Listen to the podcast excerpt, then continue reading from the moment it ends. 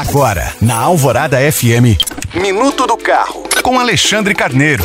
Um tema que vem gerando polêmica e até desinformação nos últimos anos é o chamado seguro obrigatório, o DPVAT. Primeiramente, cabe esclarecer que ele não é um imposto, e sim, como o próprio nome diz, um seguro, cujo objetivo é indenizar as vítimas de acidentes de trânsito, inclusive pedestres. Nos últimos anos, a cobrança permaneceu suspensa e o DPVAT acabou sendo extinto, mas as vítimas de acidentes continuaram sendo indenizadas normalmente. Isso porque as contribuições anteriores foram suficientes para formar um enorme fundo que vem sendo gasto desde então. Só que esse fundo chegará ao fim até o próximo mês de maio e, se a cobrança não voltar a ser feita, as soluções seriam usar as verbas de outras fontes para cobrir as despesas ou então simplesmente deixar as vítimas sem indenizações. Portanto, tudo indica que o seguro obrigatório deve mesmo retornar em 2024. Inclusive, o governo federal já elaborou um projeto de lei sobre esse tema.